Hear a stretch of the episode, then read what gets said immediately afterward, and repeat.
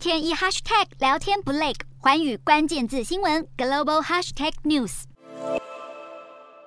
澳洲新任外交部长黄英贤十七号在所罗门群岛会见总理苏加瓦瑞，双方试图在当前饱受争议的关系中寻找突破点，并翻开新篇章。因为日前所罗门群岛和中国达成一个安全合作协议时，澳洲感到很挫折，并担心北京可能因此在南太平洋获得军事立足点。因此，这也是黄英贤这趟出访主要探讨的议题。他也再次邀请所罗门提供这样的安全保障。澳洲政府已经表示将扩大太平洋岛国国民前往澳洲工作的机会，因为这是当地重要的外汇收入来源。黄英贤也在这趟行程中和所罗门探讨疫后复苏、经济发展以及气候变迁等等的共同安全利益，并宣布将捐赠二十万剂新冠疫苗给所罗门十一岁以下的儿童。